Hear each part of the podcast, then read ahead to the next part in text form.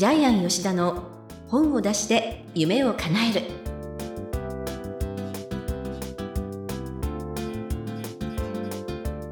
こんにちは坂田陽子ですジャイアン吉田の本を出して夢を叶えるジャイアン、今回もよろしくお願いいたします。はい、よろしくお願いします。さあ、世の中巷ではですね、ゴールデンウィーク真っ只中ということで、いろんなところにね、旅行されていらっしゃる方もいると思うんですが、その旅行もいろいろで、例えば自分探しの旅なんかに行ってる方もいらっしゃるんじゃないかと思うんですが、はいそういう意味ではなんかコンサルってすごくね、重要だなと思うんですね。はい。自分を考えたりするっていう。で、なんかあの、ジャイアンはコンサルをする人だと思っていたんですけれども、ええコンサル受けたりもしてるって私今回初めて伺ったんですが、かなりコンサル受けてますね。今、えー毎月うち3件コンサル入ってもらってます。はい。うーん例えばあの経営コンサルに関しては石原明さんですし、はいまあこれはがっつり会社の売り上げを上げるためのコンサルやってもらってますし、うん。それから社内教育あとマネジメントに関しては。まあ、レバレッジの社長の忠石さんに入ってもらってますし、えーそれから IT コンサルで、まあ、日産という専門の方に入ってもらいまして、はい。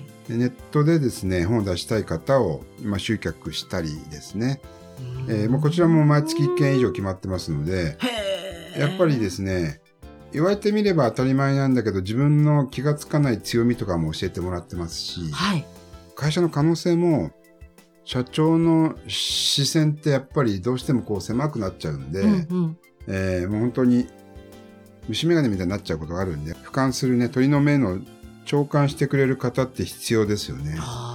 自分では分かってるんだけど一言天才工場の強みはこれだよねって、うん。ジャイアンのあのいいとこはここだよねってうん。言われることによってああそうかって思うんでここはすごく大事だと思いますね。いや、私、ジャイアンとの付き合いもうかなり長くなりましたけれども、なんか推しのジャイアンと思ってましたけれども、なんか自分のあの方言がすごく個性かなと思っていたんですが、まさかこういうね、昔は喧嘩しますけど今はね丸くなってあの編集者とも喧嘩してません。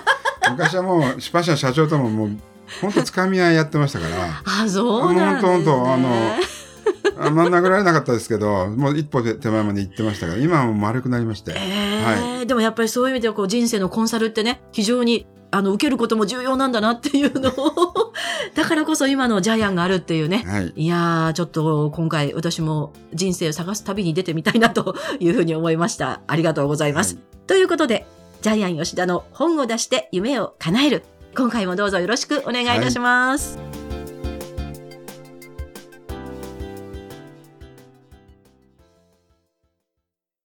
続きましては、いい本を読みましょうのコーナーです。このコーナーは、ジャイアンが出版プロデュースをした本も含めまして、世の中の読者の皆さんに読んでもらいたいといういい本をご紹介しております。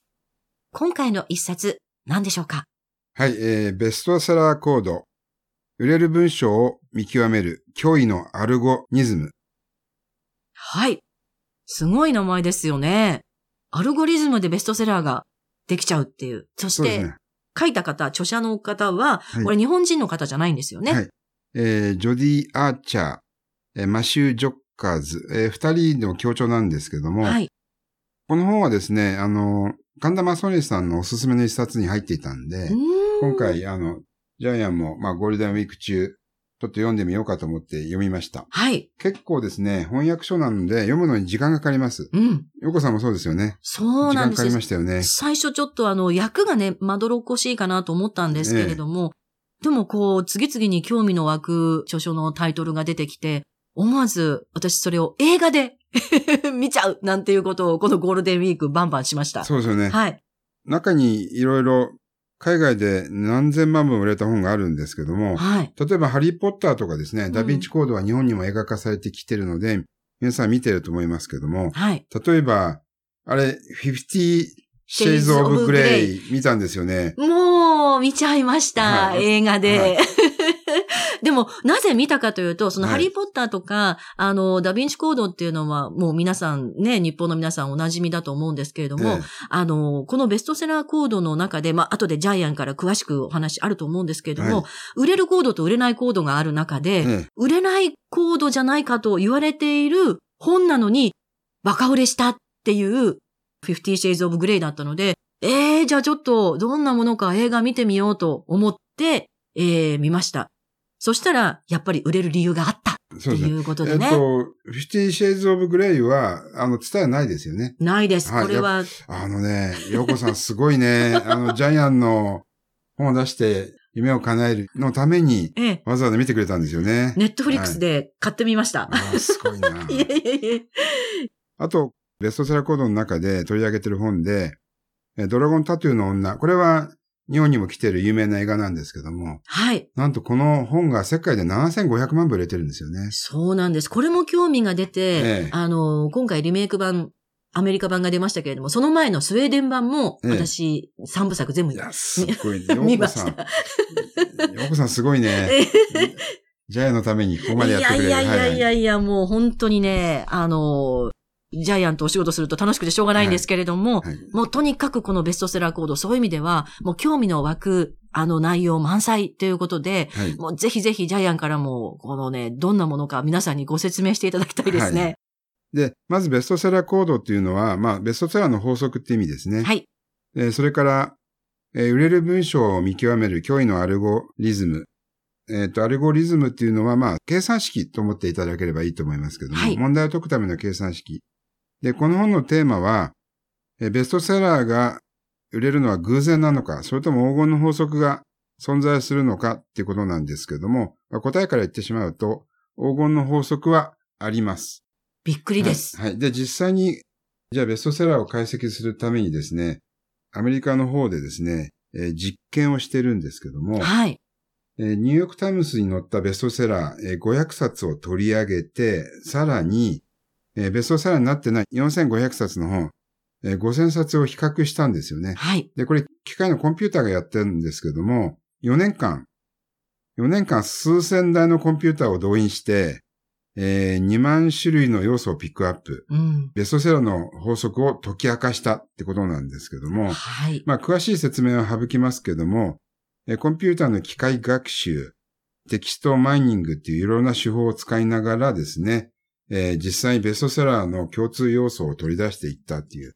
えーまあ、ジャイアンは実はこの本はあまり読者に読ませたくないんですけども、まあでも、小説ですからね、はい。ジャイアン作ってる本とは違うんですけれども、やはり共通要素はたくさんありますよね。うん。はい。で、例えばですね、私たちは本を、ベストセラーを作るときに、それは作家のネームバリューとか実績とかね、はい。えー多額のマーケティング費用をかけたんじゃないかとか、プロモーションうまくやったよねとか、SNS で拡散したから売れたんだ。うん。まあ時代の空気を捕まえているから売れたんだっていうたくさんの外側のですね、外側からのことを言うんですけども、実はですね、やっぱり売れる本には売れる黄金法則があったっていうことで、じゃあ実際に何がベストセラーを作っていたかっていうのをですね、まあ簡単にかいつまんでお話しさせていただきますけども、はい。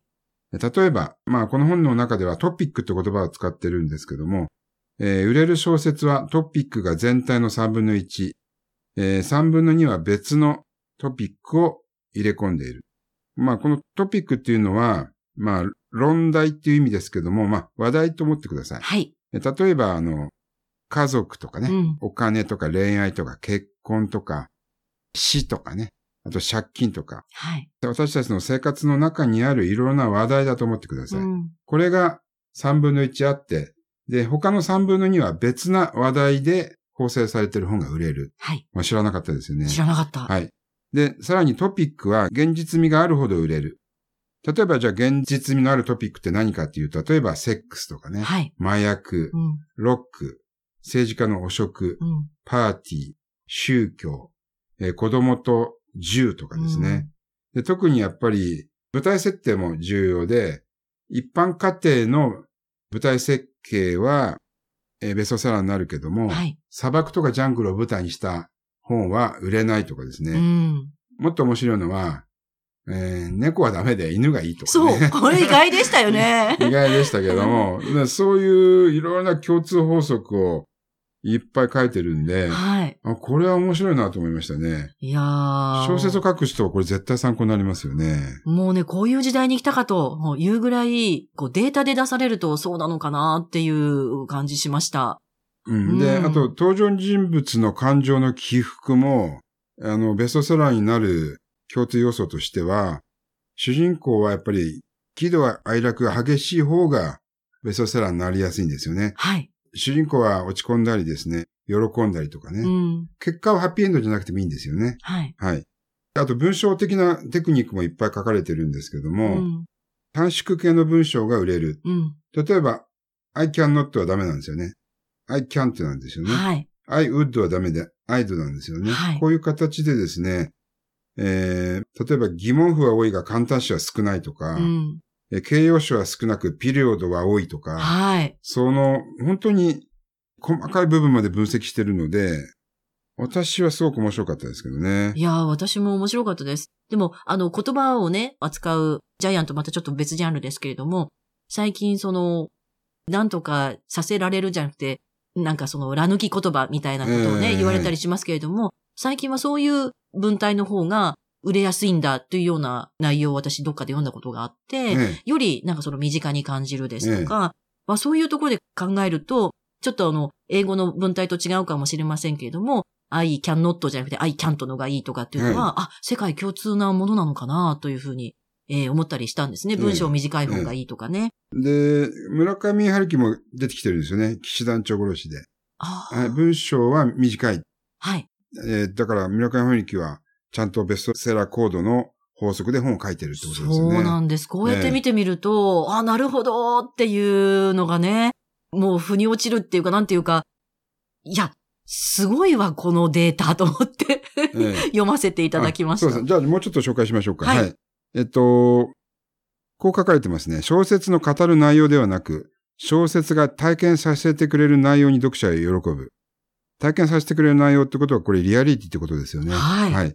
それからですね、ベストセラーの登場人物はポジティブに行動し、感情もポジティブに表現するう。ん。で、ベストセラーじゃない本は、主人公がネガティブなんですよね。はい。受動、受動的なんですよね。なぜかね。はい。で、ベストセラーのキャラクターが話すときには文脈で読めるようになっている。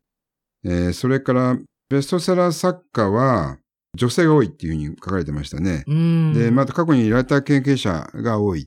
これは結局、読者に伝わる文章を書ける方が、えーベストセラー作家。まあ、アメリカの場合はミリオンセラー作家ですけどね。はい。うんうんえー日本ではもう本当10万部売れたらベストセラーなんですけど、ドラゴンタトゥーの女7500万部ですからね。もうなんか桁が違いますよね。はいちなみに現代はスウェーデン語で、えー女を憎む男。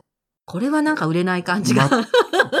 全く売れない本が、タイトルが、ね、ドラゴンタトゥーの女で一気にえー世界制覇したってことで、やっぱりタイトルも大事だってことも書かれてますよね。はい。いや、もう本当におっしゃる通りだなというふうに思ってですね。いや、もう、50 Shades of Grey は、中でもそのコードに、えー当てはまらないんじゃないかというような、ある意味こう、性的な描写をね、扱っているってことだったんですけれども、でも結局このコード解析してみたら、そういう激しいところっていうのは本当にある一部しかなくて、えーやはりそのコードに、えー当てはまる形式で書かれていたっていうのが後々出てきてですね、ああ、すごいなあさすがだなあというふうに私思って、えー見たんですけれども、皆さんも、あの、ぜひこの本を読んだ後には、現状を読むとか、うん。映画を見るとかしていただきたいなと思いました。うんうん。あ最後にですね、一つ、じゃあ実際にこのベストセラーコードの法則で書かれている本が売れるかどうかなんですけども、はい。これコンピュータ予測なんですけども、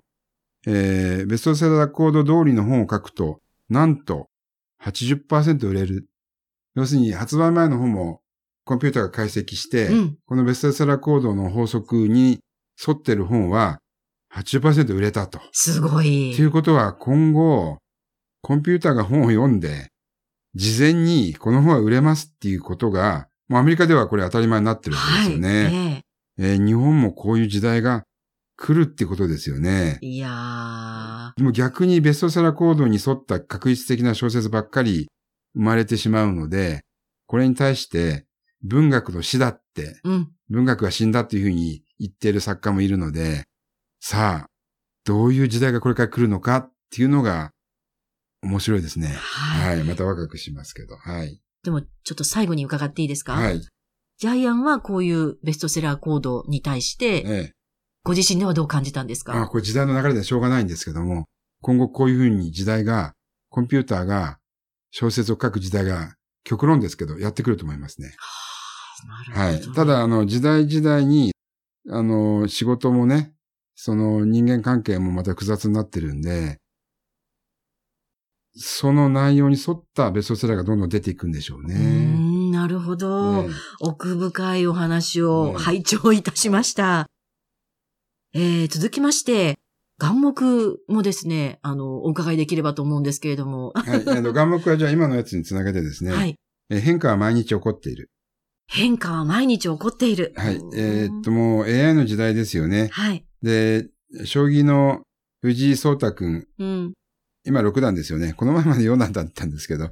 えー、藤井聡太くん、あっという間6段行きましたけども、彼は AI で勉強してるんですよね。はい。で、昔の棋士、昔の将棋指しは、昔の寄付、要するに将棋の誰と誰が戦ったかっていう寄付を暗記して強くなっていったんですけども、うんはい、今の小学生はもうネットであるいは AI のコンピューターと対戦しながら覚えていく。はい、ちなみに、もう名人も、えー、人工知能に負けますからね。はい、えー、チェスも囲碁も将棋も。うん、えー、ですから、このように私たちの身近では毎日変化が起こっているので、変化について来れない恐竜は死んでしまうわけですよね。ですね。えー、ダーウィン言ってますよね、うん、力が強いものではなくて、最後に生き残るのは、環境の変化に強い生き物だけが生き残る。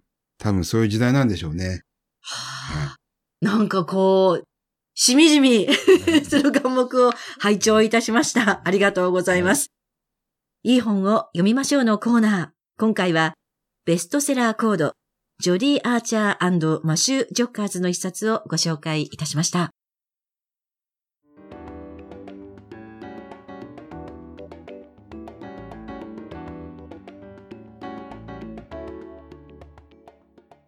続きましては、本を出したい人の教科書のコーナーです。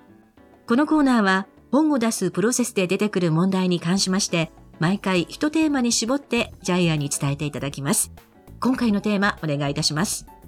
はい。あなただけのベストセラーの法則を見つけよう。あなただけのベストセラーの法則。はい。えっと、ジャイアンは33年間出版プロデュースをやってるんですけども、ジャイアンなりのベストセラーコードっていうのが、やっぱり2、300個あります。はい。あの、例えば、まあ一番有名でジャイアンがいつも言ってるのは、ベン図方式。えー、100万ブレたベストセラーが出たら、同じ読者層を狙ったテーマを変えた、あるいは年代を変えた本を出すと必ずベストセラーができます。はい。えー、要するにベン図っていうのは円の集合体ですよね、はい。えー、今いるお客さんを魚としたらそこに同じような網をかけるとですね同じように読者がですね10万人あるいは20万人、うん、えー、同じような本を買う、まあ、こういう形でジャイアンなりのベストセラーコードっていうのがあるんですけどもこれを見つけていくのがですねベストセラー作家になる絶対的な法則だと思います。はい。で、先ほどあの、ベストセラーコードの本を紹介しましたけども、非常に深い意味で、実は小説のパターンはたった6パターンしかないっていうのがあったんですけども、これが時代とともに人物が変わり、場所が変わり、新しいストーリー、えー、トピックスですね。それが加わって、何度も何度も繰り返し同じことが描かれてベストセラーになっていく。映画も同じ、ドラマも同じ。ということはですね、人間ってそんなに変化、進化はしないんですよね。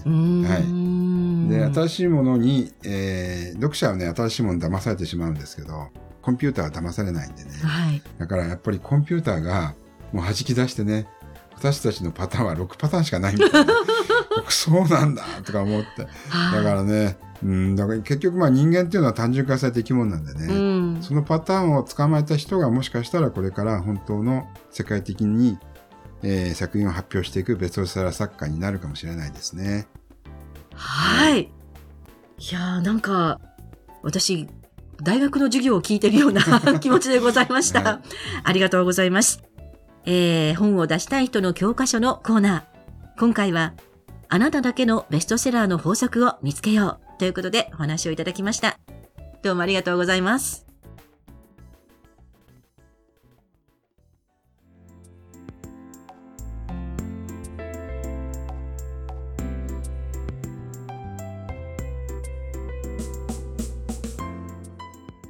ジャイアン吉田の本を出して夢を叶える。いかがだったでしょうか？この番組ではジャイアンへの質問もお待ちしております。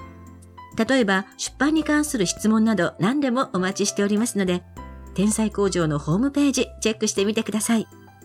また、この番組で質問を採用された方には抽選で、ジャイアンのサイン入りの本をプレゼントいたします。質問お待ちしております。それでは、ジャイアン、今週もどうもありがとうございました。はい、えー、皆さんもですね、自分のベストセラーの法則を見つけて、ぜひ、えー、出版にチャレンジしてください。